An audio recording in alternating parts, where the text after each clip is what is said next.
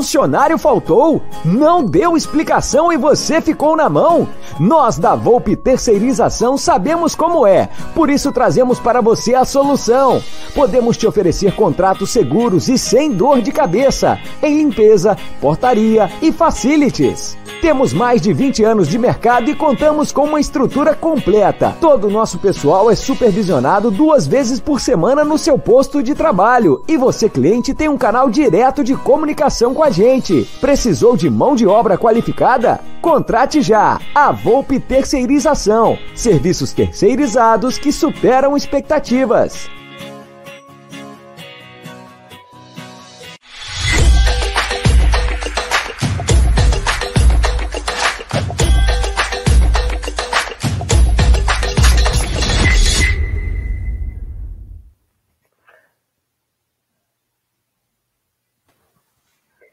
Quando surge família Amit 1914, quando surge palestras para vocês, mais um programa hoje na quarta-feira devido ao choque rei que foi ontem Palmeiras 1, na verdade São Paulo 1, Palmeiras 1, primeiro jogo das quartas de final. É, Palmeiras enfim conseguiu marcar um gol. Palmeiras de Abel Ferreira Palmeiras, algumas novidades, Dudu voltando. E o Breno Lopes, hein? Meu Deus do céu. Mas vamos falar muito sobre isso. Tem mercado da bola, tem muita novidade, tem já projetando o confronto de sábado contra o Atlético Mineiro, valendo a liderança do Brasileirão. Galo, que daqui a pouco enfrenta o River Plate. Então, faltando uns 10, 15 minutinhos para começar o jogo. A gente já para a nossa live e vamos assistir, porque é um jogão Atlético Mineiro e River Plate. Mas na hora falar de Palmeiras, já peço para vocês deixarem o like, participar com a gente. Mande sua sugestão, mande sua pergunta, o que você achou do jogo. Daqui a pouquinho tem momento passa pano, quero ouvir você. Daqui a pouquinho tem na fogueira. Então tem muita coisa legal para vocês aqui no palestra de hoje, falando tudo que aconteceu em São Paulo 1, Palmeiras 1, primeiro confronto das quartas de final. Antes de apresentar o nosso convidado, que já é de casa, mas é um orgulho receber ele aqui, que eu já falei para ele que eu sou um fanzaço dele, é o primeiro cara que me deu oportunidade na mídia palestrina e hoje estamos aqui recebendo ele no meu programa, mas daqui a pouquinho vou apresentar ele para vocês. Mas primeiro, meu companheiro de live, Léo Lustosa. Boa noite, meu parceiro. Boa noite, Léo, Fabinho, amigos do chat que já estão aí no palestra, mais um palestra e depois de uma noite tensa, eu estava muito nervoso. Há um bom tempo eu não ficava tão nervoso com um jogo assim do Palmeiras. Fiquei até mais nervoso que as finais da Recopa, da Supercopa, porque de fato era um jogo que a gente estava engasgado. Ainda tá, obviamente, porque não tem nada definido, mas esperamos que na próxima terça a gente saia do Allianz com a classificação. É, tem muito assunto para hoje, né? A gente tem que avaliar bem o que foi o jogo. A gente vai falar sobre o jogo e muito das escolhas do Abel. Né? Vamos falar de Gustavo Scarpa, porque muita gente queria ver o Scarpa como titular. Gabriel Menino retornando aos treinamentos, pode ser novidade no final de semana. E projetar o jogo com o Atlético Mineiro, que tem de tudo para ser o jogo que o Palmeiras pode retomar a liderança. Então hoje tem assunto a rodo e a participação de vocês é importante demais. O Antônio Carlos está dando boa noite aqui, o Tony Sepp, o Guinho Salvo Verde, o Egídio de Benedetto, que está sempre no Tá na Mesa, grande programa assistir hoje, sensacional. É, o Valdir Valdir está por aqui. O P Preto Brito está por aqui também, mandando um abraço. Nani Neres, os membros do canal, muita gente legal participando. É uma honra ter vocês por aqui. E a galera do Noardor da Partida também aqui. Amanhã tá, estarei com vocês aí no Ador da Partida, numa live à noite. Mais tarde a gente faz o um merchanzinho. Vai, Léo, vai que é tua. Vamos que vamos e vamos apresentar nosso convidado. Eu falo que muito que está acontecendo na minha vida hoje, estando aqui no Amit, também lá no nosso palestra agora também fazendo um trabalho lá no nosso palestra, aqui o Palestra e tantos projetos que a gente toca Crias do Amit aqui no Amit. Começou por conta desse cara que está aqui embaixo, que foi o cara que falou: Léo, vou te convidar para uma live. Me convidou para uma live, fui sempre fazendo pré-jogo, fomos pé quentes na última temporada, fizemos pré-jogo na Copa do Brasil, no Paulistão, na Libertadores. E esse cara eu sou fã demais, converso sempre com ele. Agora na correria a gente às vezes não conversa tanto, mas sempre que dá, vamos nos falando. E hoje está aqui no Palestra. Fabinho, meu companheiro, um orgulho, um prazer imenso receber você aqui no canal, aqui no Palestra. Você é de casa, mas aqui no Paléu é a primeira vez e vamos falar muito de Palmeiras. Ô, Léo, Léos, né? Obrigado, obrigado pela recepção, que isso, eu sou fanzaço de vocês, não é à toa que praticamente vocês faziam o, o todos os pré-jogos nossos, né? E, e, é uma honra estar aqui nesse programa que eu tenho acompanhado, é de uma qualidade muito grande. O Léo Barbieri ele já está numa crescente aí, tá parecendo um foguete, foguete que não tem ré, né? O Léo Lustosa, como é que você está? Depois quero saber como é que você está lidando com a fama do seu sócio aí, porque o bicho está pegando aí pro lado dele, viu? Mandei mensagem para ele ontem, ele, é, anteontem ele respondeu três dias depois só. Ixi, não me chamava mais para o programa de vocês. Tá, tava um negócio. Aí você tá mentindo. Ah, aí você tá mentindo. Não, não, não mas eu... você aí é mentindo, porque a gente tá tentando faz uma era. Não, verdade. Bom, é que eu tô montando aos pouquinhos aqui o, o, o estúdiozinho, né? Muito humilde aqui, e eu em processo de mudança, um mês para é, saindo do meu apartamento, um mês para arrumar aqui, eu não tava mais fazendo live, eu larguei live até mesmo do meu canal. Peço desculpas pela demora aí em estar aqui nesse programa. Porém, agora a gente está de corpo e alma para para falar bastante de Palmeiras, o Palmeiras que vive aí um, aqueles altos e baixos, né? De uma temporada que oscilou bastante, diferente da temporada passada, que a gente manteve uma regularidade lá no, no topo. Agora a gente está numa, numa oscilação aí bem grande, e se Deus quiser, é, vamos classificar aí. Eu até quando vi a capa, que o, que o pessoal me mandou aqui do programa de hoje, eu falei: caramba, os meninos tão ousados, eles já estão projetando Palmeiras e Galo na semifinal. Mano, pra você ver como tá a minha cabeça. Aí que eu lembrei que o Palmeiras pega o Galo no Brasileirão, um jogo importantíssimo valendo a liderança, né? É, e ó, a galera tá falando que o Felipe Luiz foi expulso. Aqui tem um delayzinho por conta de, de Sky Gap. Cara, mas eu, eu, vou falar para você, o, o Flamengo ele pode ter uns 15 expulsos hoje que não vai perder essa classificação. O time do Olímpia é muito fraco e o Flamengo não só tá na, tá na semifinal já, como já tá na final. A não ser que dá uma zica de um Fluminense brigar lá e jogar a vida contra eles. A chance era do Inter, né? Mas Felipe Luiz expulso, quem sabe? Mas é difícil, né?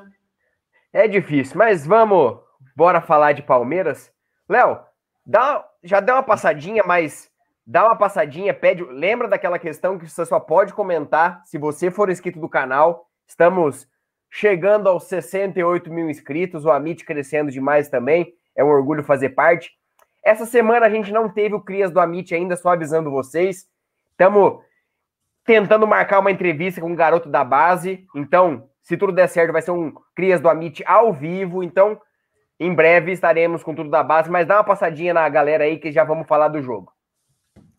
É, a galera falando bastante aqui da expulsão, todo mundo torcendo pelo, pelo Olímpia, e eu tô junto com vocês, viu, galera? Olímpia neles, né? Sem, sem brincadeira. E a galera já tá opinando aqui, falando das escolhas táticas do Abel. Um abraço pro Nerd Palmeirense. É, pra Thaís Helena, Thaisinha que tá sempre aqui, tá sempre lá no Arquia Parmeira também.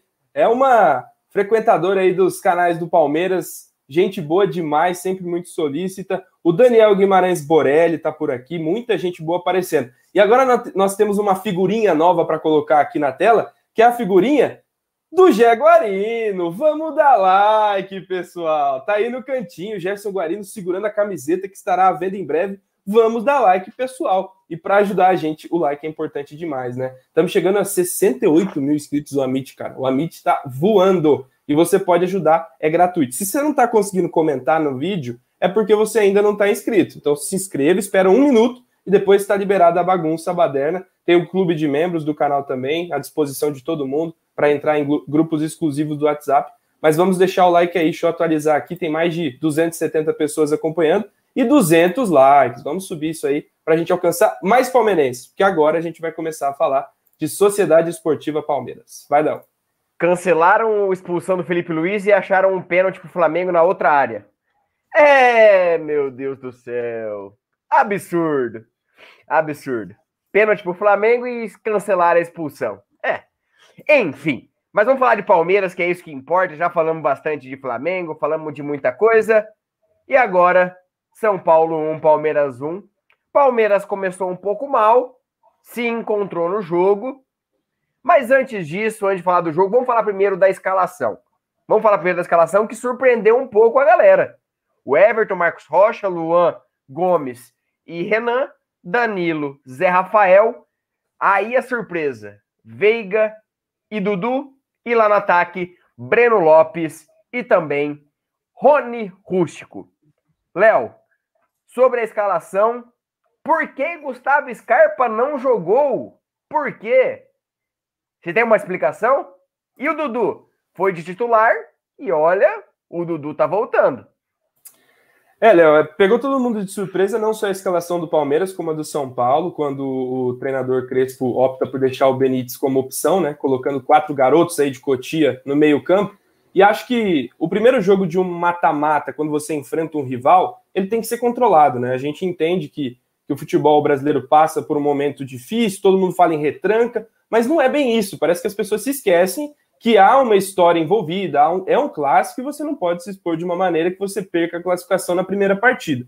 Entendo as escolhas do Abel, acho que ele foi mais feliz do que no último jogo, nas últimas partidas, onde ele trocou e trocou mal. Então eu, eu compreendo a escolha do Dudu no lugar, porque é o Dudu que substituiu o Gustavo Scarpa. Tem gente falando que ele pôs volante. Não, nada disso, gente. Quem jogou foi o Dudu. O Dudu era banco e o Dudu foi titular. E o Breno Lopes na esquerda, que teve uma participação vamos dizer assim, horrível no ataque, foi importante na parte tática, porque o Daniel Alves não se criou por ali. Então, acho que a escolha de início, para falar da escalação e resumir bem isso. O Palmeiras foi muito bem. A gente vinha de confrontos com o São Paulo, a gente não controlava o jogo né, a partir da intensidade que o meio-campo imprime né, com seus atletas. E o Gustavo Scarpa fez parte de alguns momentos de jogos em que o Palmeiras sofria para marcar o São Paulo, e isso não aconteceu. Eu ouvi algumas pessoas falando em jogo brilhante do São Paulo, e o São Paulo também se preocupou com o Palmeiras, né? A escalação de quatro volantes de ofício fala muito sobre isso, né? Nestor, Lisieiro, Luan e Gabriel Sara.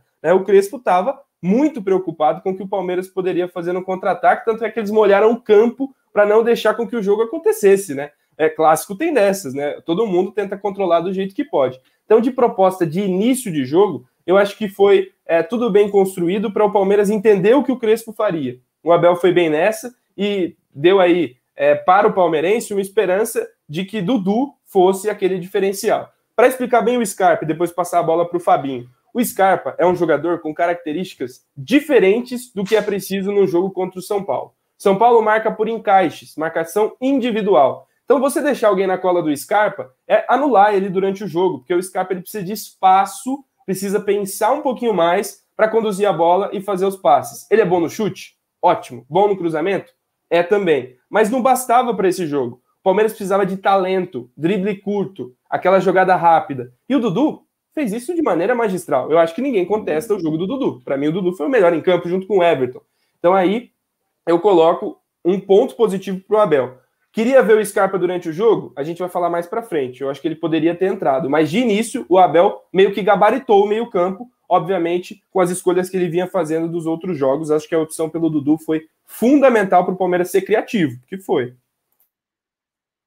É isso, é isso, é isso. E aí eu vou passar a bola para o Fabinho, porque o Scarpa recentemente deu uma declaração que odeia ser marcado individualmente. E falávamos aqui antes do jogo que seria ideal para vencer o São Paulo passar no confronto mais individualismo. Não tivemos o Wesley no primeiro tempo, mas entrou e jogou muito. E tivemos Dudu, individualista, no bom termo, jogando para cima, driblando coisa que o Scarpa não é. E por que o Veiga e não o Scarpa? Porque o Veiga marca melhor que o Scarpa para dar a liberdade necessária para o Dudu jogar o jogo. E aí, a escalação te surpreendeu o Dudu no ataque? E o Scarpa foi uma surpresa não ter entrado? Você achou que o Abel acertou, errou? Porque hoje e ontem a, a, a discussão dos palmeirenses foi por que, por que não colocar o Scarpa? É, a minha, a minha indignação, vamos dizer assim, foi justamente o Scarpa não entrar no decorrer da partida, né? É, tem vários fatores aí. Eu começo com. Eu até entendo ele ter escolhido o Veiga ao invés do Scarpa. É, lembrando que a substituição foi Dudu por Scarpa, porém, né, ele poderia sim colocar o Scarpa no lugar do Veiga para ser o meio campista armador.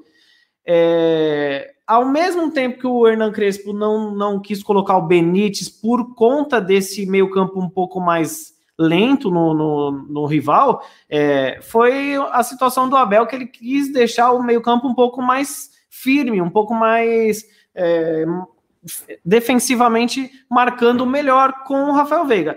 Porém, eu achei que o Palmeiras deixou muito espaço no meio-campo mesmo com o Veiga. A, a, a distância de marcação dos, dos meio-campistas do Palmeiras, inclusive o Danilo, que não fez uma boa partida, o Zé Rafael, para mim, foi o melhor entre os três ali, mas também não fez a partida que vinha, vinha jogando nos últimos tempos. E, e assim, eu achei que não deu em nada o, a, o que o Abel quis construir no jogo, que era um meio-campo um pouco mais firme. E aí poderia ter mexido no segundo tempo, né? Eu, eu vejo com o Scarpa é, com duas positividades maior do que o Veiga, principalmente no segundo tempo, que era o quê? Deixar o jogo um pouquinho mais leve, visto que o Palmeiras seria bacana fazer um gol, porque o empate sem gols não era legal para o Palmeiras. O empate com gols dá uma ajuda, porque o Palmeiras entra com a vantagem, porém poderíamos ganhar, poderíamos vencer. E, o, e a outra situação é que o, que o Palmeiras não chutou a gol, né? É, o Rodrigo Fragoso até fez uma pergunta, o, Abel Ferreira não gostou muito na hora da coletiva, mas eu entendi a pergunta do, do Fragoso. Ele quis dizer que a gente não chutou a gol. Finalizações eu vejo diferente de chutes a gol. Nós tivemos algumas finalizações ali com o próprio Breno Lopes, por exemplo, né? Que ele errou do, dois lances, muita gente crucificando. Eu acho ele importantíssimo, um, um jogador muito bom para o elenco, principalmente para segundo tempo, mas errou feio, dois lances que poderiam fazer a diferença e podem ainda fazer falta, se Deus quiser, não. Bate na madeira. Porém, não foram lances de chute a gol. E a gente sabe, com todo o respeito do mundo e sem clubismo algum, que o goleiro do São Paulo é muito fraco. Então a gente tem que chutar, tem que arriscar. No que aconteceu? O único chute realmente no gol foi gol. O resto ou bateu em um zagueiro e saiu, ou foi para fora. Nós não tivemos chutes na trave, bolas defendidas pelo Volpe, e isso o Scarpa faria com maestria, ao meu ver, né? Então ele poderia ter entrado no decorrer da partida. Esse eu achei um erro do, do Abel Ferreira, nem tanto por não escalá-lo de titular, mas sim por não contar com ele aí no, no segundo tempo, né? Mandar um abraço para o Vitor Marçom aí, que, claro, vocês vão falar do Superchat, mas mandar um abraço aí que está sempre presente aí, é membro do nosso canal, é, figura carimbada aí das lives. É isso aí. Antes do, do Superchat, só para complementar, o Fabinho cita aí a, a escolha de não colocar o Scarpa. Eu entendi a opinião do Fabinho, concordo, mas assim, o que me incomodou, acho que incomodou você também, é que o Palmeiras faz um a um, cresce no jogo e o Veiga continuou por ali, né? Continuou atrapalhando. Depois o Verón entra é, definitivamente, mas teve pouquíssimo tempo. Eu acho que era hora de colocar o Scarpa, porque o Palmeiras tinha espaço para arrematar. Né? Era a hora que o Palmeiras conseguia achar. O São Paulo tremeu, o São Paulo ficou com medo, o Palmeiras cresceu no jogo. E acho que ali era a hora fundamental de ter colocado o Scarpa, né? Assim como é, acho também que o Abel acertou, a gente vai falar do jogo como um todo. Mas é, é isso, pode falar do, do superchat ainda. Não, mandar um abraço pro Vitor Marçom, tá sempre aqui, sempre no canal do Fabinho. Seremos Trida Liberta, se Deus quiser. Seremos, se Deus quiser, mas o caminho é complicado, mas se não for sofrido, não é Palmeiras. Mas, escalações à parte, primeiro tempo começou estudado, até quando começou o jogo, falei, vixe, vai ser mais um aquele. Jogo de compadre. É, 0 a 0 chato, que ninguém vai querer sair. Teve uma bola ali, uma bola cá, Palmeiras cabeceou com o Renan, São Paulo chutou de fora da área, mas sem muitas emoções. E aí, no segundo, primeiro tempo, um jogo, um jogo de patinação, né? Porque o São Paulo molhou muito o gramado, não sei que eles aprontaram, que todo mundo estava caindo. E aí, o segundo tempo parece que falou assim: ó, quer saber? Vamos atacar. E aí virou um jogo franco de um lado para o outro.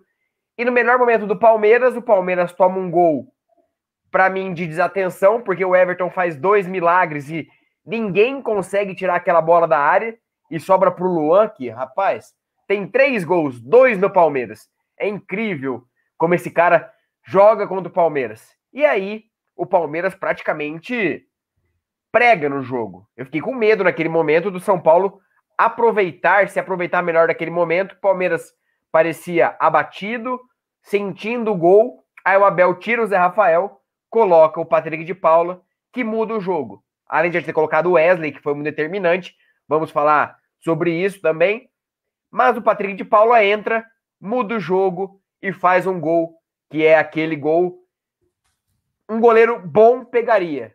E aí que o Fabinho falou da questão de chutar mais de fora da área, porque o goleiro do São Paulo não passa muita confiança. Léo, sobre o jogo, primeiro tempo mais amarrado, e aí o segundo tempo os dois treinadores acho que deram uma desamarrada no time, ficou um jogo mais franco, e aí, final, um a um, gol de Luan e gols de gol de Patrick de Paulo. É, eu acho que assim, o que contribui muito para o jogo, eu gosto de falar de todo o entorno. Obviamente foi a arbitragem. Acho que a arbitragem deixou o jogo ser mais leve, menos mimimi, falação tal. Apesar de discordar de um cartão amarelo ou outro, eu acho que é, no futebol brasileiro, se fosse, por exemplo, Luiz Flávio da vida, você viu o que aconteceu, né? Você viu o que, que deu no último jogo, marcaram tudo errado em campo, o VAR tinha que ficar corrigindo. Isso deixa o jogo ficar mais fluido. É, eu, eu, acho que o Palmeiras, é, através do Dudu, conseguiu alguns escapes interessantes, e aí a gente tem que falar do Breno Lopes, né? Porque ele foi figura importante no primeiro tempo. O São Paulo fez algumas jogadas que deram trabalho para o Everton, uma no cruzamento, outra numa chegada do Gabriel Sara, lançamento do Daniel Alves, e, e o Everton foi muito importante nisso. Mas as chances claras, que são aquelas que de fato você tem a condição, foram do Palmeiras, né? O Breno Lopes, ele, apesar da importância de taticamente ter sido fundamental para parar o lado direito do ataque do São Paulo, ele foi muito mal nas decisões dentro da área, né? Acho até que é, ele não era posição, a gente entende, ele já jogou pelo lado direito, pelo lado esquerdo, vindo fazer como quase um ala, ele tem muita dificuldade, porque ele é destro. E aí ele chega dentro da área e na hora de tomar a decisão ele erra. Acho que até pensou certo, né? Pensou em tocar a bola e sai um chutamento horrível naquele lance que poderia ter feito 1 a 0 para o Palmeiras. E, e, e, assim, são jogos que a gente sabe historicamente, são jogos de pouquíssimas oportunidades. O Fabinho citou a pergunta do Rodrigo Fragoso aí para o Abel Ferreira. Eu entendo a indignação do Abel por um ponto. É, o Palmeiras não finalizou bem por erros individuais, porque as chances claras foram criadas. E aí a pergunta do Rodrigo Fragoso era no sentido: o Palmeiras deveria ter criado chances mais limpas? E eu fico me perguntando: mais limpo do que aquilo era o quê? Porque o Breno teve total condição de chutar a bola para o gol, né? foram erros individuais. Outra do Veiga, o Veiga dentro da área pisa num toque do Wesley. E como entrou bem esse garoto, como entrou bem o Wesley. Parece que pegou ali o Daniel Alves cansado, né? Exausto da prorrogação das Olimpíadas e conseguiu criar boas chances. Então, a, as chances criadas para os dois lados foram parecidas. Eu acho o empate um resultado justo. Porque o São Paulo teve seis chances e o Palmeiras seis chances. Claras foram umas ou outras, mas acaba que sendo justo o resultado. Fiquei muito contente e terminei o jogo mais feliz do que apreensivo porque o Palmeiras soube, na deficiência do São Paulo e nas escolhas até do Crespo, que fez algumas mudanças ali que nem eu entendi, nem o torcedor de São Paulo, não ter colocado o Benítez, para eles causou a mesma indignação que para nós não ter colocado o Scarpa, que é o cara mais diferente do time, né? E, e, e acho que o Palmeiras, pô, volume de jogo, não ficou preocupado o tempo todo com a defesa, que é importante, mas um jogo de mata-mata, se você faz dois gols na casa do seu adversário, cara, baita resultado. Não conseguimos. O empate saiu um bom resultado e acho que o Palmeiras tem que começar o jogo no Allianz Parque como terminou no, no Morumbi. Em cima, marcando e não deixando o São Paulo respirar. É a receita. Não, não dá para entrar com o pensamento de não tomar o gol e só não tomar o gol. Fazer o gol te dá outra condição, uma condição muito melhor. Exato, exato. E temos um dois superchats agora, dois superchats. O primeiro do Lucas Debeus, tá sempre aqui nas lives participando com a gente. Abraço, Lucas. Vocês estão perdendo um assalto nível Palmeiras e Boca. Rascaeta deu um soco no pescoço do jogador do Olímpia, que saiu de ambulância e não expulsaram. Depois, Felipe Luiz foi expulso, inventaram um pênalti no VAR e anularam a expulsão. É, eu tô aqui. A galera fica me zoando ainda que eu fico olhando para cima, é que eu tô aqui, ó. Um olho aqui, um olho aqui, sempre olhando o jogo. Pode falar. O lance do Arrascaeta não deram nem cartão amarelo, cara. O Arrascaeta fecha o punho e aí, se foi acidental ou não, é agressão. Acidente acontece todo dia, você se machuca ou não. Não dar amarelo é muito estranho. Esse árbitro apitou até a Eurocopa. É definitivamente estranho, essa é a palavra que eu uso. E o Daniel Guimarães, membro do canal. Boa noite, Léo. Fala, Fabinho e família. Que inveja desse estúdio. Eu também tô, né? Tava falando em off que agora o cara tá um youtuber, ó. Se o Breno Lopes tivesse cruzado certo nos dois lances, era 2 a 0 no primeiro tempo. É, você via no lance que o Breno Lopes não sabia se chutava, se cruzava, a hora que ele tomou a decisão, ele se perdeu. Mas faz parte, são ocasiões, aquela cabeçada que ele deu lá no dia 30 de janeiro já compensou muita coisa, então eu ainda tenho créditos com ele. Dou meus créditos ainda. Não abusa, Breno, mas você tem crédito ainda. Fabinho, e o jogo? Gol do São Paulo, uma cagada e falar a verdade, que goleiro a gente tem? Porque o Everton salvou duas bolas maravilhosas no gol, porque se não fosse ele, na primeira já teria tomado um gol, porque foi absurdo as duas defesas. Palmeiras sente um pouco, e aí vem o Patrick e faz aquele gol de falta. Acredito numa falha do Thiago Volpe. E um, eu vou dar um nome para você, que eu sei que você gosta muito dele, e ontem fez uma partida espetacular. Renan, muita gente, por que não Piquerez? É. Renan entrou e foi fundamental na vitória, na, no empate de ontem, travando o lado direito do São Paulo. É, cara, eu fui um dos, um dos, né, que na, no pré-jogo falei, pô, tá de sacanagem. Porque assim, eu tava crente que o Piquerez ia jogar, porque ele já vem, é, já vinha atuando pelo, pelo Penharol, normalmente, inclusive jogou um clássico antes de chegar aqui contra o Nacional. Quem acompanha futebol sul-americano, futebol uruguaio, sabe que o bicho pega com força, né? E, e ele deu aquela declaração falando que o Piqueires não jogou no Allianz Parque por conta do gramado, que ele precisava treinar melhor ainda, treinar melhor não, treinar mais ainda no, no centro de treinamento é, com o Society lá, o sintético, né? E eu falei, ah, Morumbi não é sintético, vai colocar o, o Piquerez. E o Renan é um cara que eu gosto demais, como bem você disse, eu acho um baita de um zagueiro, ele só tem 19 anos, vai evoluir ainda mais, é um, um jogador que, é, de todos os crias da, da academia, ele e o Danilo, o Wesley, ele me deixou um pouquinho com a pouco atrás da orelha nesses últimos jogos, porque eu sempre gostei muito do Wesley, mas ele oscilou bastante. É, todos oscilaram, mas o Wesley deu uma oscilada maior, ao meu ver. Só que o Wesley também, né? Wesley, Renan e Danilo são jogadores que eu acho que a longo prazo eles não têm um marketing tão forte como um Gabriel Menino, como um Patrick de Paulo, como um Gabriel Veron, mas eu acho que eles podem ser mais úteis do que esses jogadores, né? E só que o Renan Vitor, apesar de já ter jogado bastante na base como lateral esquerdo, o forte dele é a zaga. Ele tem para zagueiro, ele tem uma recomposição forte. Ele lembra, o, vou, vou, falar uma coisa meio brincando aqui, mas ele lembra a arrancada do Kaká. Ele pega a bola, ele sai arrancando, ele tá, mas ele não tem uma velocidade de um lateral, né? Um Matias Vinha. Ele não é levinho para uma ala. Ele quebra um galho, vai muito bem, mas não é à toa que o Palmeiras foi atrás de dois laterais de alto nível. É, então, assim, a gente fica com o pé atrás, da mesma forma que ficamos, lembra no pré-jogo que a gente fez na final contra o Grêmio? Sou fãzaço do Felipe Melo, mas eu fiquei com muito pé atrás dele naquela final, e ele foi um dos melhores em campo nos dois jogos. Foi fundamental, inclusive, após a expulsão do Luan, né?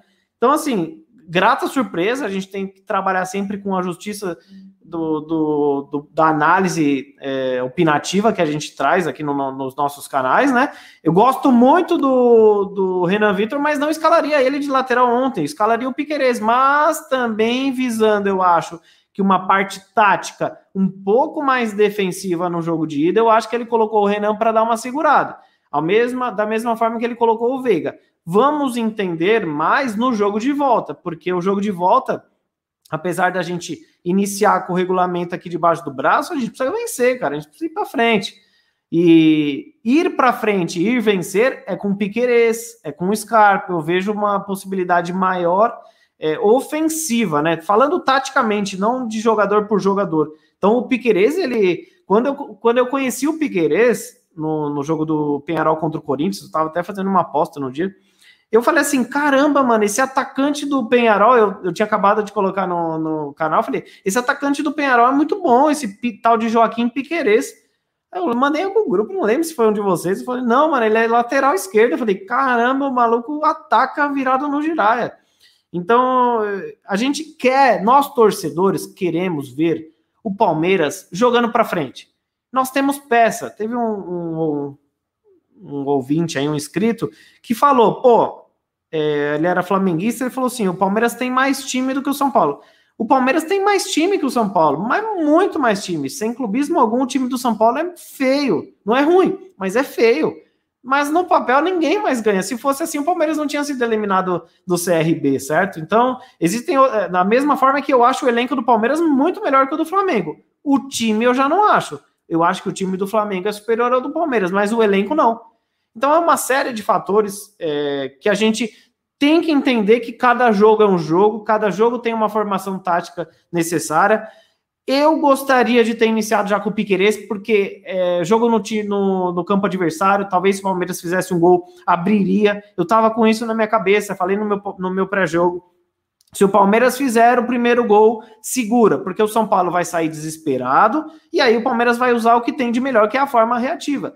Eu acho que a, se estendendo um pouquinho, o trabalho do, do Abel talvez peca um pouquinho nessa, nessa parte, porque o Palmeiras do Abel é um Palmeiras reativo muito bom, muito forte.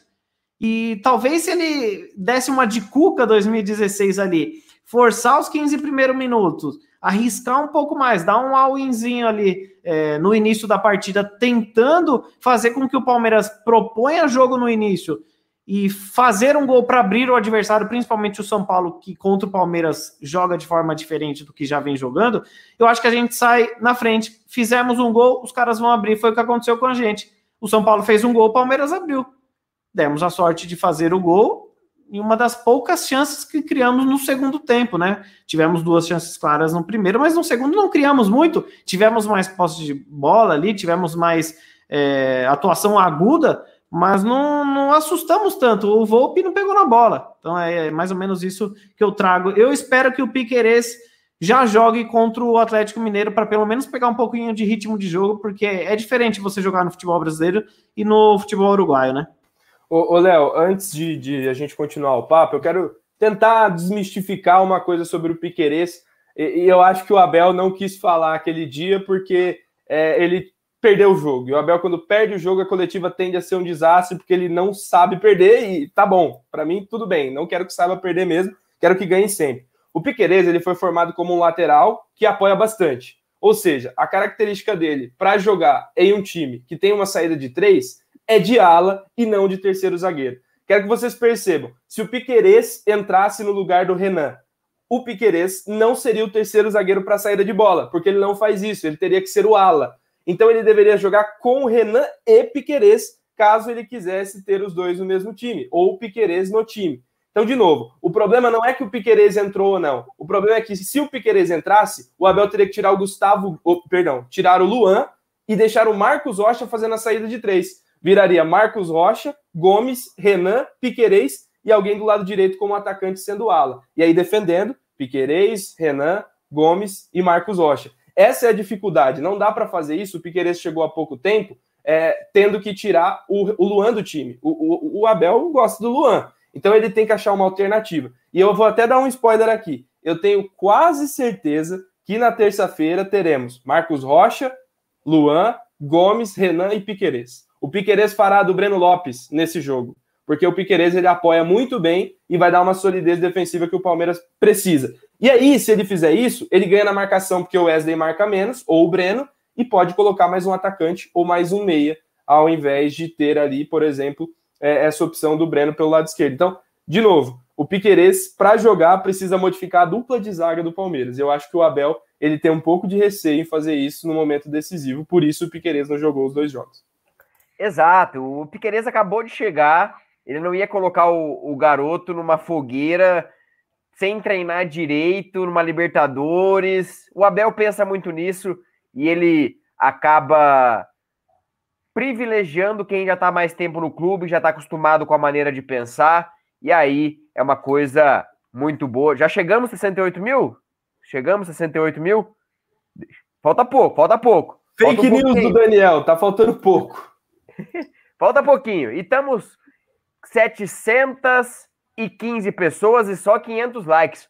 Vamos dar like, galera. Coloca o Gerson Guarino aqui pedindo like, porque se você não der like, Lucas Lima e Vitor Luiz serão titulares no próximo jogo contra o São Paulo. Então, deixe seu like para você não ver o Vitor Luiz e o Lucas Lima titulares no Palmeiras no próximo jogo contra o São Paulo. E agora, para finalizar a nossa questão sobre o jogo, nós temos o momento passapano. O que é o momento passapano para você que ainda não está acostumado com o, o, o Palestra? O momento passapano é que a gente é conhecido como os maiores passadores de pano do Palmeiras. Passamos pano para Gagliotti, para Anderson Barros, para Abel Ferreira, para todo mundo. A gente distribui passada de pano. E o momento passar pano é para a gente passar o pano para alguém que não foi tão bem assim no jogo, mas tem uma, um crédito, tem uma moral, tem alguma algum ponto positivo. E aí, eu vou começar. Eu vou começar. Eu vou passar pano para Gustavo Gomes. Por quê? Acredito que o gol do São Paulo só acontece porque ele não consegue tirar uma bola fácil que ele normalmente tiraria. E ele já veio de um erro contra o Fortaleza e ontem acho que ele ficou com medo de chutar a bola e cometer um pênalti, não sei, e acabou a bola sobrando duas vezes e aí o gol do Luan. Então, a minha passada de pano vai para o Gustavo Gomes por conta desse erro. Esse erro que a gente não está acostumado. Então, por isso, eu passo o pano para ele, porque ele tem crédito, ele tem moral, é um baita de um zagueiro. Léo Lustosa. É difícil, difícil falar isso, cara, mas eu vou passar pano pro Rafael Veiga, porque apesar de o Rafael Veiga não ter contribuído em jogadas ofensivas, né, porque o Palmeiras dependeu muito do Dudu, todo mundo procurava o Dudu, e, é interessante que a gente reclamava da Dudu dependência no Palmeiras com outros treinadores, mas não é que o Palmeiras foi dependente do Dudu, é que ele estava sempre bem posicionado e livre de marcação. Para quem que você vai dar a bola? Pro Dudu. E o Veiga foi importante na marcação dos garotos do São Paulo. A gente não percebe isso porque a gente fica esperando de um meia, como o Veiga, que ele vá à frente e tal. Ele deveria ter feito isso, mas acho que na marcação ele foi bem. Ele conseguiu anular o meio-campo junto com o Zé Rafael e o, e o Danilo. Acho que o Palmeiras foi bem nessa e deixou o Dudu livre ali, flutuando, junto com o Rony. É, acho que, que você passando pano para o Gomes, eu para o Rafael Veiga nessa função, que é uma função meio burocrática, chata de ver, mas é importante para o jogo. Acho que foi fundamental nesse, nesse momento. Mas no ataque ele não contribuiu mesmo, e é por isso que eu passo o pano. Pano passado para Rafael Veiga e Gustavo Gomes. E aí eu pergunto para você, Fabinho, e pergunto para a galera. Mande aí para quem você passa o pano, aquele cara que não foi tão bem, mas tem aquela moral, tem aquele crédito. Fabinho, vai se juntar a mim, ao Léo ou vai passar pano para outro jogador? Ah, cara, eu acho que o jogador que merece o maior pano passado na, no, no jogo de hoje, de ontem, não foi nenhum nem outro. Foi o Breno Lopes, né? É o cara que tem o maior crédito do mundo com a torcida do Palmeiras por alguns meses, mas talvez porque ontem ele já perdeu bastante ficha. Se ele fosse, se ele fosse no poker, ele já estaria sofrendo, tá?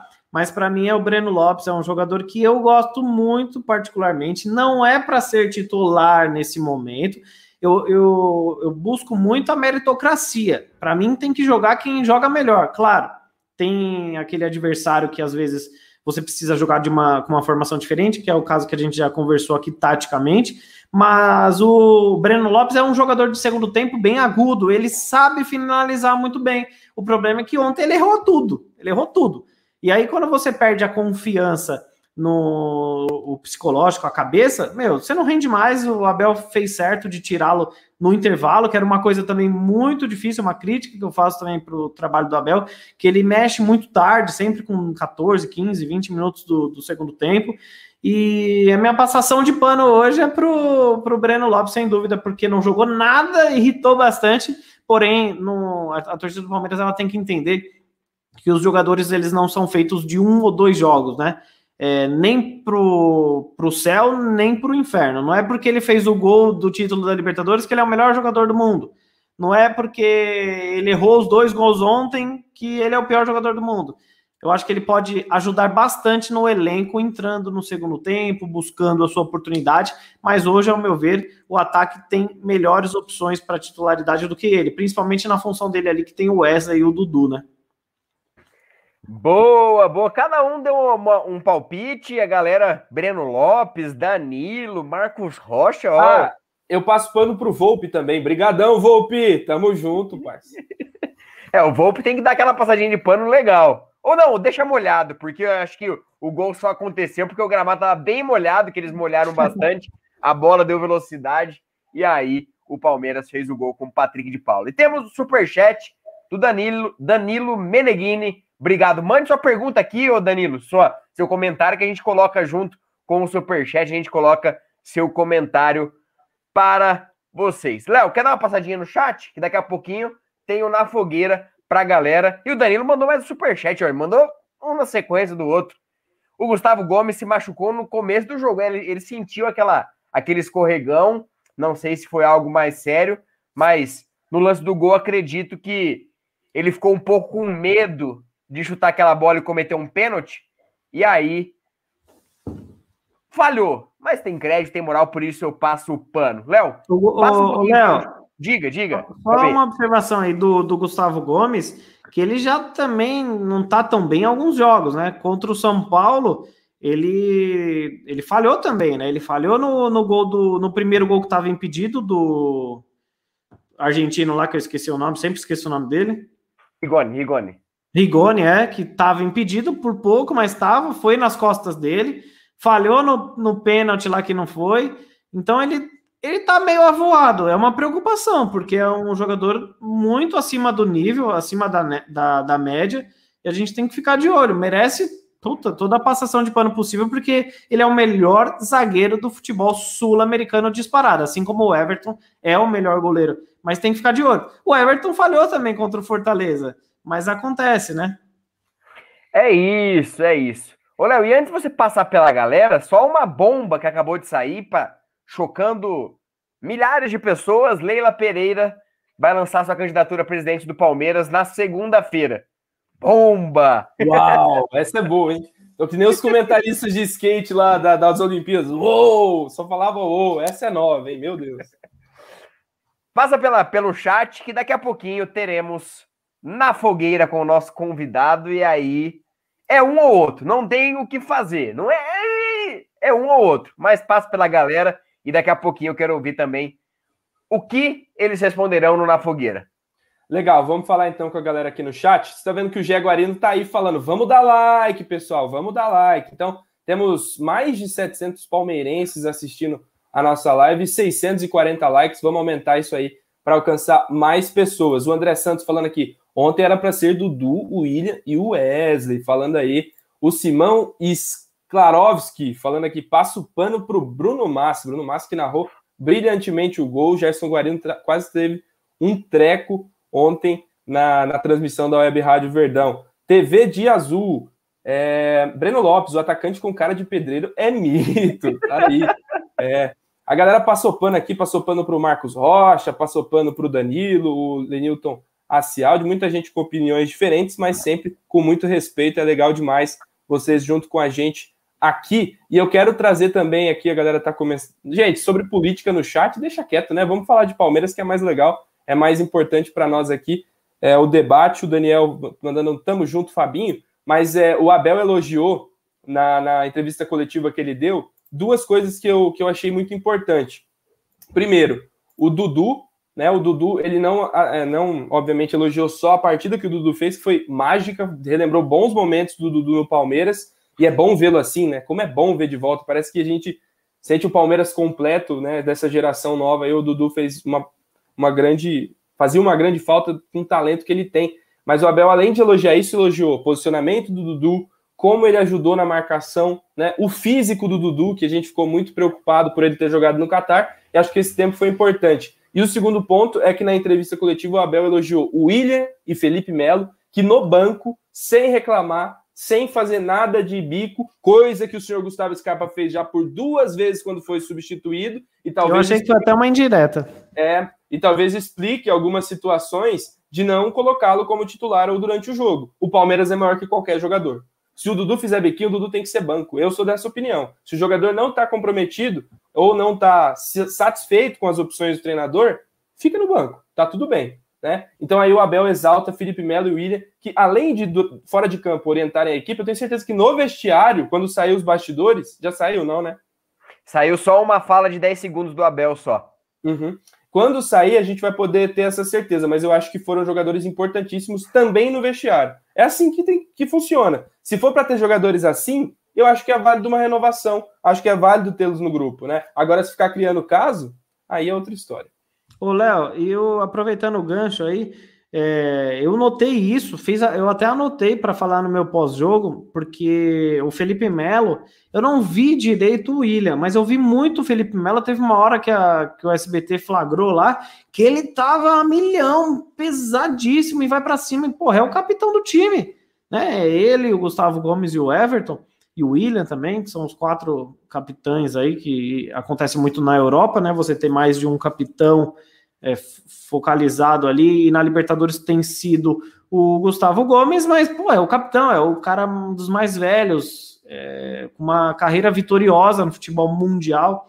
E ele mesmo não estando em campo ontem, um clássico que ele gostaria muito de estar, ele esteve é, a milhão ali. Tudo isso que o, que o Abel Ferreira falou na, na entrevista antes dos bastidores, que a gente vai ver também, bem observado por você, mas a gente deu para deu perceber que ele estava bem a, a, milhão mesmo, querendo fazer os jogadores sentirem o que era aquela partida. Exato, exato. É muito bom você ter jogadores assim, o Abel gosta muito de valorizar principalmente o vestiário. E aí, o Abel pediu algumas renovações e aquela coisa que a gente já debateu, a gente sabe. Agora, sem pestanejar. Lembrando, deixe seu like, se inscreva no canal. Só que agora é o momento na fogueira, onde o nosso convidado tem que escolher entre um ou outro. Não pode ficar no muro, não pode muretar. E aí, já entrando no próximo assunto, eu pergunto pro Fabinho. Fabinho, contra o Galo, titulares ou reservas? Poupar para terça ou tentar recuperar a liderança? Lembrando que provavelmente o Galo também jogue com um time alternativo? Titulares. Titulares. Isso. É só para falar ou justifica? Justifica? Pode justificar, daqui a pouquinho a gente vai emendando no outro. Tá bom, não, titulares, sem dúvida, a gente precisa do Brasileirão, até porque, repito, bate na mesa. Mas se dá uma merda aí na, na Libertadores, a gente precisa estar tá brigando lá em cima. E o, e o Galo, é, foi o que eu falei no início. Para mim, o, o Flamengo tem mais time que o Palmeiras, o Atlético Mineiro talvez não tenha mais time, mas está formando um grande time também. Porém, elenco ninguém tem. O Palmeiras tem mais elenco que o Galo. Então dá para dar uma mesclada ali com bastante titular para a gente vencer a partida. É um jogo para a gente retomar a liderança, jogo de seis pontos titulares. Eu iria com uma mesclinha mais de titulares. Boa, boa. E, galera, mande seu comentário: titulares ou reservas? Eu vou de reservas. Poupar os melhores para terça-feira acredito que a gente tenha um time muito bem qualificado para escalar como reserva. E eu vou dar meu time já. O Everton, Gabriel Menino, Felipe Melo, aí quem estiver melhor, Luan Gustavo Gomes e Piquerez. No meio-campo, Patrick de Paula, que jogou é, mais ou menos 30 minutos, Matheus Fernandes ou Danilo Barbosa e Gustavo Scarpa. No ataque, Veron, William e Daver Show seria meu time. Um time reserva, mais de qualidade. Acho que Palmeiras, boas condições de fazer um bom jogo na no sábado contra o Galo. E você, Leonardo Lustosa, titulares ou reservas? E se sua escalação, já manda brasa. É, eu acredito que, que o Palmeiras tem um elenco mais equilibrado do que o do Atlético Mineiro. Então, acho que o Palmeiras poderia, para decidir a alternativa, esperar hoje à noite. Vamos assistir Galo e River. Vamos ver o que vai acontecer. E eu acho que isso vai definir. Porque se o Galo for ali num, num patamar de equilíbrio, né, conseguir, eu acho difícil, mas uma classificação quase que antecipada, vai com a máxima força, vai querer distanciar do Palmeiras nesse jogo. Mas como o River é um time muito forte e o Galo eventualmente seja derrotado, eu acho que o Galo vai com vai poupar, não vai com o seu melhor time possível. E o Palmeiras, eu gostei muito da sua escalação, viu, Léo? Eu acho que essa escalação, e o Abel vai falar isso, tanto na coletiva quanto no pré-jogo, nós estamos com a máxima força. Se a máxima força for os jogadores que não jogaram a última partida, ok. Se o Palmeiras entender que todo mundo tem condição de jogar esse jogo e se recuperar para terça-feira, que seja, obviamente, né, o time titular. Mas eu pouparia. E por que, que seu time é interessante? Porque você colocou Gabriel Menino, o, um dos dois zagueiros com. É o Renan que colocou na esquerda? Na, Renan tá zaga Hum, entendi. Então já complica um pouquinho. Mas com o Piquerez para tentar outra alternativa de jogo. Porque você testar nesse jogo com peças importantes significa o quê? Alguma coisa pode ir para terça-feira. Coisas boas, coisas importantes que podem mudar o cenário do jogo. Então aí eu tô com você nessa. É, não acho que o Palmeiras deva ir, por exemplo, com Marcos Rocha, é, Dudu o tempo todo, é, Zé Rafael. E acho que o Abel ele tá até com dúvida, tendo entrado do Patrick tão bem no último jogo e o Wesley, com o que ele vai de titular para terça-feira. Então acho que esses jogadores podem ser utilizados sim aí no próximo jogo contra o Atlético Mineiro e a gente vai ganhar, tá? A gente vai ganhar e vai voltar a ser líder do Campeonato Brasileiro. Oh, só para finalizar esse, esse assunto, é, complementando aqui, eu acho que estamos numa semana hiper decisiva, né? Porque temos três jogos importantíssimos, que são dois contra o São Paulo pela Libertadores, e no meio deles esse jogo contra o Galo. E o que acontece? O Palmeiras já demonstrou que, se tem muito tempo para treinar, não consegue jogar da melhor forma. Então, por isso que eu escolhi é, os titulares. Eu vejo que principalmente o Dudu é o maior exemplo disso. O Dudu precisa de ritmo de jogo. Cada vez que ele joga, seja um pouquinho ou 90 minutos, ele melhora um pouco mais. O Rony, eu vou falar que é a mesma situação. Então, dá uma aliviadinha um pouco mais no treino, deixa ele jogar para fortalecer os músculos aí, dá mais oportunidade para eles ganharem ritmo, principalmente para o jogo contra o São Paulo. Porque depois que passou esse, passaram esses jogos, a gente vai ter uma sequência um pouquinho mais tranquila. Aí dá para você dar uma mesclada. Mas enquanto isso, eu, eu aproveitava essa semana e aquele famoso sufoco lá. É, dá uma, uma forçadinha nessa semana. Às vezes você não tem um trampo que uma semana você está com uma produtividade maior do que a outra. Então, foca um pouquinho mais nesse, nessa semana. Na próxima, a gente dá uma, um chá de cadeira aí. Ô Fabinho, sabe o que é difícil? É a gente definir quem é titular ou não no Palmeiras, porque o Breno jogou, mas parece que o Wesley ganhou a vaga. Aí se o não, Breno. Quando, quando você estava dando sua escalação, eu falei, porra, ele tá dando a escalação do time que era para ser titular, né? Então, é, é, é, o, o, elenco é muito equilibrado, isso é bom. O Abel Sim. até elogiou isso no, na coletiva e falou: é, é, hoje eu vejo o Palmeiras com dois jogadores do mesmo nível por posição. Então, acho que mesmo se trocar seis, sete jogadores não vai comprometer. O Léo tá tomando um Teres, enquanto isso eu passo a opinião da galera. O De, De Carcamano, titulares. É, o Lucas Helps falando que tem que ir com um time misto, né? Alguns jogadores para serem utilizados. O Simão já vai com tudo. Tentar recuperar a liderança, titulares. O Alex Vitor vai de misto. Muita gente aqui comentando. Thiago Harangoso, é, tem que fazer valer o elenco e usar os reservas. Aí estão dando outro ponto de vista para a gente por aqui. O Felipe, ô, eu perguntei do zagueiro, ele falou Kusevich. Deixa quieto, deixa quieto. Ô, Léo, e só é, pegando um adendo aqui que eu lembrei, o, como vocês comentaram, o, o Atlético Mineiro ele deve ir com misto, porque, meu, eles estão enfrentando o River Plate, né? Tem viagem para a Argentina, então tem uma série de fatores. E então, assim, eu vejo uma baita oportunidade de pegar o Galo, que está numa ascensão monstruosa, com esse time misto ou reserva deles, é a hora da gente tomar a liderança. Porque se fossem momentos diferentes, aí eu acharia que o Palmeiras ia sofrer bastante, mas eu acho que a gente tem condições de vencer justamente por isso, pelo, pela quebra da semana deles. Boa, boa. Ô, Léo, vou pedir para você entrar no, no Infos, alguma coisa que eu postei sobre o, o Pedrão e o Angulo que foram apresentados hoje, eu quero falar sobre o mercado da bola, mas eu quero que você coloque essa foto, que é muito boa, a apresentação dos dois atletas emprestados ao, ao Portimonense, e tem uma figura muito especial na foto. Uma figura muito legal na foto, que eu acho que, para a gente começar a falar, se você puder colocar na tela, eu vou pedir para a galera focalizar no, no Xing Ling que está na foto, porque é algo espetacular. Eu não sei qual que é a ideia deles em tirar uma foto dessa, mas reparem, Angulo e Pedrão sendo apresentados um dirigente do lado direito e do lado esquerdo um chinês de papel na coletiva de apresentação. Que isso, cara? Imagina a gente fazer um Anderson Barros desse, cara, deixar lá na coletiva. Ai, meu Deus do céu. Eu, a hora que eu vi essa foto, eu falei, não é possível que o. Ô, Léo, literalmente eu falaria uma frase aqui. Que papelão, hein? Haja papelão também. É, mas, ó, dizem que esse papelão aí apareceu mais que o Barros já, viu? ah, oh, Marcos, olha, meu Deus, Marcos Silvestre, Anderson Barros ocuparia a sala inteira. Passa a régua! Cara, bom demais. Mas é isso. Sobre o mercado da bola, o mercado da bola do Palmeiras praticamente é, não vai ter muitas mudanças.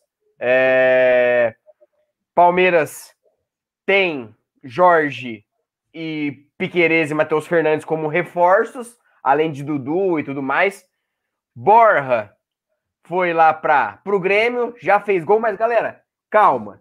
Ele fez gol aqui no Palmeiras. Todo mundo falou: o novo Evair do Palestra chegou, vai fazer 60 gols. O Aldão buscou no aeroporto, colocou ele no ombro. Calma. O Borja seria melhor que o Davidson? Acho que seria. Mas, calma. Eu vou aproveitar então, vou perguntar para o Fabinho, que eu não perguntei isso para ele. O que você achou do empréstimo? Foi bom pelos valores, visibilidade? Acho que o Abel não estava tão crente assim em usar ele por conta daquilo que aconteceu no começo do ano. Foi bom ou não foi? Cara, financeiramente foi bom sim, não foi ruim. É, é, que a gente avalia esportivamente, não financeiramente, né? O torcedor ele não quer saber das finanças do clube. Para isso tem um, uma série de profissionais capacitados para isso. Claro que a gente tem que fazer uma leitura, uma, uma observação é, muito maior do que apenas jogar futebol. Só que eu testaria ele aqui sim, por alguns jogos. Não vi nada, nenhum bicho de sete cabeças emprestá-lo para o Grêmio, porque o Grêmio esse ano não disputa nada, o ano que vem talvez nem Libertadores pega. Então não vai ser um, um rival à altura do Palmeiras, creio eu, pelo menos até o ano que vem. É, porém, pela escassez de centroavante, pela, pelo Luiz Adriano estar numa fase péssima há alguns meses já, pelo Daverson ser o Daverson que a gente conhece, e o Rony, que é um bom centroavante, ao meu ver, taticamente falando, é, estava com lesão e etc., eu testaria ele, ele aqui no Palmeiras. Então, assim, não foi nenhum exagero, mas eu gostaria de tê-lo aqui sim. O Simão, gostaria de saber se o André Nery é músico. Cara, eu ia colocar outra mensagem, e coloquei essa, foi sem querer. Mas eu, eu tava procurando aqui, tem muita gente falando do Scarpa aqui, perguntando se o Scarpa tá de saída, cara. Alguém tem alguma informação? Alguém ouviu falar em alguma coisa? Eu vi que o nosso Paco Belmonte colocou lá no Twitter, mas se você não está sabendo, Paco Belmonte é uma figura mais de humor do que de informação. A gente conhece. Então, eu, eu falei sim com um conselheiro hoje que me confirmou sondagens é, do futebol europeu no Skype. Eu até fiz um Aí, vídeo ó. antes de entrar aqui. É, eu fiz um compilado, né? No, no, nosso grupo, no, à tarde hoje, foi até observado pelo Bruneira, aqui do Amit, que o Scarpa tinha sumido do, do Instagram. Até fiz um vídeo lá falando: cadê Gustavo Scarpa? Porque é, ele já é uma, uma figura é, diferente no Instagram. Ele não segue ninguém, ele posta só de skate, de livro, ele pouco posta de futebol, não deixa nenhuma foto é, no feed dele, enfim. Só que ele sumiu. Eu até pensei que tinha me bloqueado, porque vários jogadores me bloqueiam, porque a assessoria me assiste vê que às vezes a gente faz crítica. E pior que vocês me conhecem aqui, sabem que eu, porra, sou mó educado, não falto com respeito, não xingo. Mas tem jogador no Palmeiras que não tá, uh, não aceita críticas e eu nem levo pro pessoal, porque depois se jogou bem, eu tô elogiando como eu fiz com o Davis, como eu fiz com o Zé Rafael, como eu fiz com o Jailson, enfim. E o Gustavo Scarpa, ele sumiu do, do Instagram, então ele desativou a conta dele, não sei até quando, é, reclamou duas vezes nas últimas partidas ao ser substituído, não foi sequer, é, não entrou na, na partida de ontem, o Abel deu aquela indiretinha falando de dois jogadores que ficaram no banco e não fizeram cara feia, e realmente é, houve uma especulação sobre. Eu não soube exatamente valores, vi lá com o Paco, conversei com o Paco, inclusive, E... Só que eu ouvi de um conselheiro que essa notícia rondou lá no, nos arredores, mas nenhuma proposta chegou para o Palmeiras, não é nada oficial, é apenas né, um bate-papo ali de, de clube, não sei se procede ou não. Eu... só, só, sobre essa questão do Instagram, eu conversei com a assessoria do Scarpa é, hoje mais cedo para tentar entender. É, a assessoria dele falou que ele desativou desde, desde domingo, está desativado. Eu até vi algumas, algumas situações que está desde domingo mesmo desativado. Ele falou: ah, só queria dar um tempo, focar em outras coisas e desativou o Instagram. Mas nada demais, ele está desde domingo, e agora que acho que lembraram dele por conta de ontem, acabaram puxando que ele não estava mais ali, mas a assessoria passou para gente que está desde domingo desativado, ele que optou mesmo, mas nada muito que preocupe. Mas a gente sempre segue alerta, sempre sobre isso. E sobre o Rafael Veiga, já aproveitando só. só antes, já. Pode é, falar, é, é, sobre o Scarpa. Eu acho natural o Scarpa ser procurado por outros mercados, porque é o maior assistente do futebol brasileiro hoje. Então, isso é muito natural que aconteça. E às vezes as pessoas, como o Fabinho conversou com várias pessoas, juntam as duas coisas, ó, pagou o Instagram, reclamou. Sim, então, pode ser apenas uma coincidência. Exato, mas então, de proposta oficial, o Palmeiras não recebeu nada, é isso que, que no momento pega. Então, oh, oh. hoje, se fosse para falar hoje, para responder o nosso amigo aqui no, no, no chat, calma, fica tranquilo que o Palmeiras não recebeu nenhuma proposta. É, assim, ele é, é, como você bem observou, Léo, ele é o líder de assistências, ele foi eleito o melhor jogador do mês de julho. Então, isso tudo enche os olhos de, de quem negocia. É uma coisa que é, é monstruosa, é igual o Gabriel Verão. Hoje o Gabriel Verão vale muito mais do que o Danilo, do que o Wesley. Por quê? Se perguntar para um torcedor do Palmeiras, o cara vai te dar um tapa na cara, fala, tá, tá de sacanagem.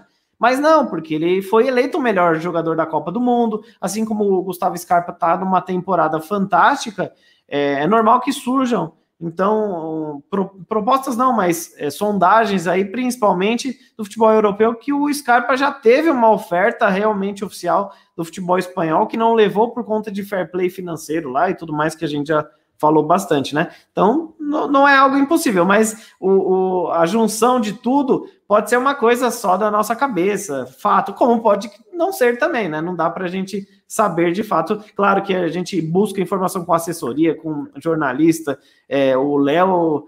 Barbieri é o cara que, pô, o cara vai traduzir coisa da Arábia, do, da, da Turquia, ele é monstro nisso.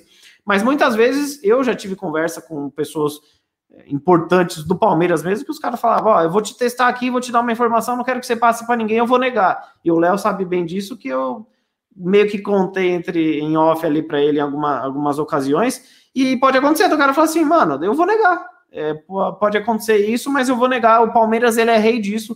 Nunca chega proposta para nenhum jogador do Palmeiras. É algo que eu já conversei com diretores que eles falam, mano, a gente fala isso mesmo porque a gente quer trabalhar em off. O Paulo Nobre, na época, ele era muito elogiado porque as coisas não vazavam. E hoje vazam muito, então eles estão tentando mudar e eu acho isso muito positivo. Boa, boa. E sobre o Veiga, que muita gente falou do Galatasaray também, conversei com algumas pessoas próximas ao Rafael Veiga.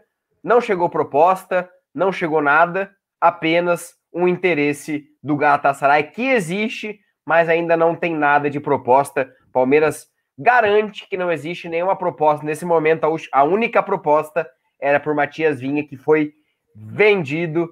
E aí, sobre os valores, estamos apurando mais informações, em breve novidades sobre quanto o Palmeiras lucrou com essa venda de Matias Vinha, que fez o primeiro treino hoje pela Roma.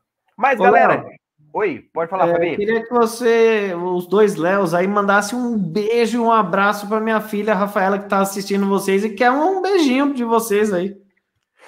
Um beijo para a Rafa. Ela, ela, sempre aparece na, no, nos offs, ela sempre vem é. conversar com a gente. Faz tempo que eu não vejo ela. Uma graça, uma linda. Beijo, Rafa. Seu pai é fera, seu pai é fera demais. Beijo, Rafa. Parabéns aí. E palestrina de verdade, né? Eu vejo as fotos com o Fabinho, tem um vídeo muito legal dela no Allianz Parque lá com o Fabinho, sensacional. Que cresça com muita saúde aí. E estudar, hein? Estudar é mais importante do que tudo nessa vida. Sucesso aí, um beijo. É, a gente tem Tiete aqui, mesmo eu tendo o canal, toda live eu tenho que mandar um beijo para minha filha, senão. Os melhores fãs são os de casa, essa é a, a, verdade. Mas não falando que os nossos fãs, nossos seguidores aqui do Amid não são bons. Eles já são de casa, né? São de casa, são, são, são, da família, são da família Amit 1914. Mas galera, 9 horas, 6 minutinhos, está quase começando o jogo entre River Plate e Atlético Mineiro, um possível adversário. Mas eu vou dar uma polemizada, o último assunto da live. E eu vou perguntar para a galera o que eles acham. Vou perguntar para o Fabinho e para o Léo Lustosa e vou dar números. Vou dar argumentos, concordando ou não. Podemos queimar a língua? Podemos. Podemos servir de zoação daqui para frente? Pegar esse recorte, postar nas mídias sociais e queimar a gente lá na frente? Pode também. Mas aí Diego Costa acertando com o Galo. Salários em torno de um milhão e pouco aí, mais bônus que podem chegar a quase 2 milhões de reais. E aí eu pergunto: desde 2018, desde janeiro de 2018, Diego Costa fez 81 jogos. Em três anos e meio, ele jogou menos que o Palmeiras na última temporada. Fabinho e galera do chat, Léo Lustosa. O valor, o jogador, os problemas físicos. Lembrando que o Diego Costa, Diego Costa teve trombose pós-Covid, teve problemas musculares, muitas lesões. Vale a pena investir esse dinheiro? Muita gente falando, o Palmeiras perdeu o Diego Costa. E aí, perdeu mesmo? Ou esses valores não condiz muito com a o pacote Diego Costa? E, e, só um ponto. Não é que eu não tô querendo o Diego Costa, não é isso, que eu prefiro o Daverson ou outros. Só tô falando do Diego Costa e dos valores que envolvem a negociação. É para eu, eu começar? Você Fabinho, não falou meu nome. Eu, eu, acho que eu comentei Fabinho. Fabinho, ah, tá. primeiro. Tá, cara, assim, eu, eu comentei bastante sobre esse assunto. É um assunto delicado para a gente falar, porque é, eu fui muito criticado porque eu queria demais o Hulk, justamente porque a gente faz uma análise mais fria. Né? Se a gente fizer uma análise entre Hulk e Diego Costa, certamente o Diego Costa ele tem muito mais carreira do que o Hulk. Diego Costa jogou nos maiores clubes do futebol europeu, né? É, nível de La Liga, nível de Premier League, foi artilheiro no Chelsea, artilheiro no Atlético de Madrid, contra Real Madrid, contra Manchester, contra Barça, enfim. Só que ele tem um histórico recente, atual de lesão, que preocupa muito. Já o Hulk, apesar de ter tido uma lesão recente lá na China, ele se cuida demais. É um jogador fisicamente muito superior ao Diego Costa nesse quesito físico, tá bom? Agora, técnico, para mim, o Diego Costa é muito mais jogador do que o Hulk. Porém, ele está à disposição de fazer tantos jogos aqui no futebol brasileiro? Não sei. É, eu, eu fico maluco quando alguém fala assim: ah, mas uh, você não quer o Diego Costa, que nem você falou, mas quer o Davidson. Ah, mas o Lucas Lima ganha um milhão de, de reais por mês. Não é essa conta, não é, né? Se eu tô arrependido, um exemplo, besta, se eu comprei esse microfone aqui me arrependi porque eu paguei caro e ele não me entrega, um exemplo, não, ele me entrega bem, graças a Deus, mas vamos supor que ele não me entrega, aí eu vou falar assim: ah, vou comprar outro, mas cara, eu já paguei caro nesse aqui mesmo, o, o pensamento não pode ser esse. Financeiramente, tem que se entender o que foi conversado. É, a gente não sabe o que a diretoria do Palmeiras tratou com o Diego Costa. Eu conversei já com o tio dele lá, mas o tio dele é malucão, é doido virado no girai. Então não dá, ele é mais torcedor do que nós, mais no sentido assim, ele é mais emoção do que razão, e ele ama o, o, o sobrinho. Enfim, então assim, é, financeiramente tem que entender qual é o valor. Eu, um milhão, talvez eu pagaria, um milhão e duzentos no máximo, pagaria sim no Diego Costa. Passando disso, eu já acho inviável e é um tiro no escuro, assim como foi um pouco o Hulk. Eu gostaria muito e fui massacrado quando ele estava em uma fase, brigando com o Cuca. Eu fiz um vídeo aqui uma vez, o cara falou, mano, eu gostaria do Hulk. Eu acho ele um baita de um jogador. Assim, depende, é mais ou menos da mesma forma do Borra. Não vejo que a gente perdeu o Diego Costa para o Galo. Só que tem que entender o que foi oferecido ao Palmeiras, porque a diretoria ela tem uma base em contratação apenas com jovens promessas. Isso é bom? É, mas também tem que pegar algumas oportunidades de mercados de jogadores que podem vender mais camisas. Hoje, a gente estava falando do, do, lance lá do, do vídeo do Mina com o Rames Rodrigues, e tem uma galera lá do vídeo falou assim: cara, se o Rames viesse, eu compraria a camisa dele para ajudar. Então, assim, talvez com o Diego Costa seria a mesma coisa. O cara é palmeirense, o cara é raçudo, é do jeito que o torcedor gosta. Talvez se pagasse no, no, no, marketing, talvez alguns meses, não sei o que foi oferecido. O problema é o cara falar assim, como sempre, né? Sou palmeirense pra caramba, mas quero receber um milhão e meio, dois milhões. Ah, não rola, né? Tem que entender um pouco mais o que foi conversado. Léo Lustosa, Diego Costa seria a solução ou seria Ramires 2.0? Eu ainda não sou futurólogo, não sou aquela, aqueles caras lá, não sou Roberto Diogun, não sou aquela sensitiva que falou que o avião do Gabigol ia cair. Eu não consigo fazer esse exercício de futurologia, né? É, daqui a pouco, né, seis meses depois, como está sendo com o Hulk, é mais fácil ter aí a avaliação de que está dando certo lá no Galo, está fazendo bons jogos, é o destaque do Campeonato Brasileiro junto com alguns outros jogadores. Mas é, é assim, cara, eu, eu acho que o Palmeiras hoje vive uma fase. Nós conseguimos, por exemplo, ganhar uma Libertadores de uma Copa do Brasil com um trabalho bem feito tecnicamente, que não tinha uma gigantesca estrela, nem o Dudu estava dentro de campo. O Palmeiras conseguia competir tendo os pés no chão. Ah, mas o Lucas Lima ganha um milhão por mês e não joga. E a gente vai querer trazer mais um possível problema? É assim que a gente resolve os nossos problemas? Hoje a gente paga contas que são do passado, né? Foi muito homem o Ramires em rescindir o contrato com o Palmeiras de maneira aí é, de, de conversa para não ter que pagarem a multa né, desse contrato. Mas é mais uma situação que, se chega aqui e se, se lesiona, tem que se tratar no Palmeiras até o final do contrato. E o histórico de lesões do Diego Costa é um absurdo, é algo assustador, é algo que, obviamente, coloca medo em quem contratar o jogador. É, o Galo está sendo ousado. As três maiores contratações do Galo são Hulk, né, assim, em peso, Nátio Fernandes e agora o Diego Costa. Três jogadores acima dos 30 anos que não vão render dinheiro, não vão render dinheiro para o Galo. Obviamente podem dar retorno esportivo, mas não serão vendidos. Não vai aparecer um Benfica para pagar 20 milhões de euros em um deles. A carreira deles tende a terminar, tende a ir para um fim. Então, assim, é uma contratação dessas que é para, no momento, pode ser que resolva. Hoje, o Palmeiras tem problemas a resolver antes de fazer esse tipo de contratação. Quais são esses problemas? O número de jogadores caros e não úteis que se tem no elenco. E existe ainda.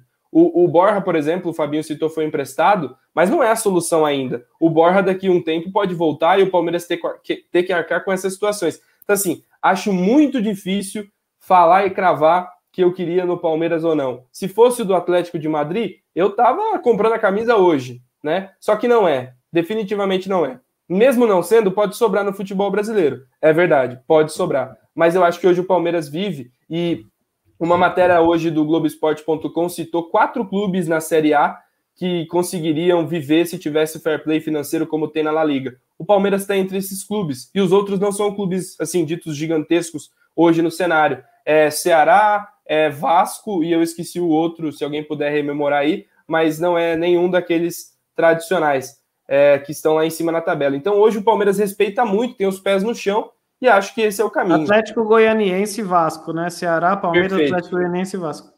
Ou seja, o Palmeiras é responsável, o Palmeiras tem títulos e compete todo ano para ganhar títulos. Acho que uma contratação dessa seria mais pelo hype do que pelo retorno no longo prazo. E hoje o Palmeiras pensa oh. como clubes, clubes grandes e, e é assim que funciona. Ô, Léo, posso uh, rapidinho interromper? O Paulo Ciasca, que é membro aí do canal, boa noite aí, Paulo. Ele fala: Diego Costa, boa opção, sim. Contrato de produtividade, temos carência nessa posição. Aí eu falo uma coisa para você, Paulão, com todo respeito: é mais fácil o Olímpia virar para 8 a 3, sei lá quanto tá o jogo do Flamengo, é mais fácil o Olímpia classificar do que o Diego Costa aceitar um contrato de produtividade. Se é um jogador que foi rejeitado no futebol europeu agora, justamente por conta da questão física dele, esse tipo de jogador jamais aceitaria contrato de produtividade aqui no futebol brasileiro. É cara que quer extorquir clube aqui. Eu posso entregar? Pode, mas é, é muita grana para o risco, né? Exato. E o Daniel Guimarães, nosso membro, se o Atlético Mineiro não ganhar, as contas não vão fechar. Eu acredito que mesmo ganhando, as contas não vão fechar, porque é a maior dívida do campeonato do, do futebol brasileiro, e aí não fecha. Mas é aquilo, o país do Brasil não é país sério, essas dívidas vão ficando, ficando, ficando, ficando, e quem paga a conta, não sabemos. Mas o papo tá bom, o papo tá gostoso, mas agora tem um baita jogo pra gente conferir. Quem sabe, se Deus quiser, passando, Palmeiras enfrenta o vencedor de River e Atlético Mineiro. Eu não vou. Cara, será que eu faço? Será que eu não faço? Fazer caso, o quê? Caso o Palmeiras passe, enfrentar o River Plate novamente ou o Atlético Mineiro numa possível semifinal? Léo Lustosa.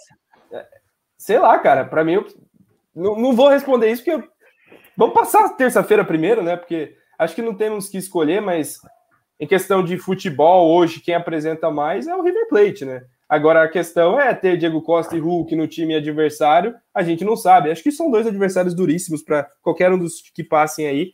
Mas é assim, para ganhar Libertadores, são esses os adversários da sequência. Temos que melhorar nosso futebol para competir com eles. E acho que com o Galo a gente consegue competir. Se a gente enfrentar o River no, no, na condição que a gente tem hoje no Palmeiras, eu acho um pouco mais difícil. Acho que o Palmeiras precisa ainda desenvolver melhor para conseguir nessa semifinal, caso avance, chegar à decisão mais uma vez. Mas isso é um processo, isso é o tempo. O Palmeiras pode crescer ainda na temporada. E a galera, bastante gente querendo o River. Quem sabe? E você, Fabinho? Cara, eu, eu corro um pouquinho de enfrentar times brasileiros, sabia? Eu prefiro pegar um River Plate aí que também acho que é mais time. É, porém, se bem que o River Plate vai ter. Já tem torcida lá na Argentina? Vai estar liberado ou não? Não, né? Ainda não. Não, então dá para pegar o River Plate tranquilo. Vamos pegar o River Plate, eu prefiro. Porque o Galo é um time em ascensão. tranquilo não, né?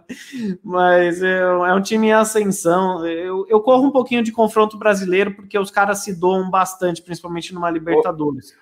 Mas enfim, é, o River Plate folcloricamente seria melhor. Ele imagina segunda semifinal seguida pegando o River Plate e eliminando os caras, seria lindo demais. E Fabinho, até a questão aqui do produto interno do Brasil. Qualquer clube que sai para clube brasileiro na Libertadores entra em crise automaticamente, porque a nossa imprensa é um lixo. Então vamos, vamos de River, tá? Vou opinar. Sim. River Plate eu prefiro, porque você sabe, né? Que se, se, acontece isso, já vão começar. Não é tudo isso, meu Deus do céu. E hoje, qualquer time que perca para o River é aceitável, porque o River nos últimos anos tem sido uma máquina na América do Sul. É, e outra, é aquele negócio, né? Batendo na mesa de novo, mas Caso a gente saia, é melhor sair para o River do que para o Atlético Mineiro, né? Que o Atlético fique aqui. Vai, quer contratar meio mundo, é Davi Luiz, é Diego Costa, é Hulk, pode contratar, afinal, mas que se for para ser campeão, eu prefiro que seja o River, né? Então eu queria eliminar o River. Mas se for para ser eliminado, antes o River do que o Atlético Mineiro, né?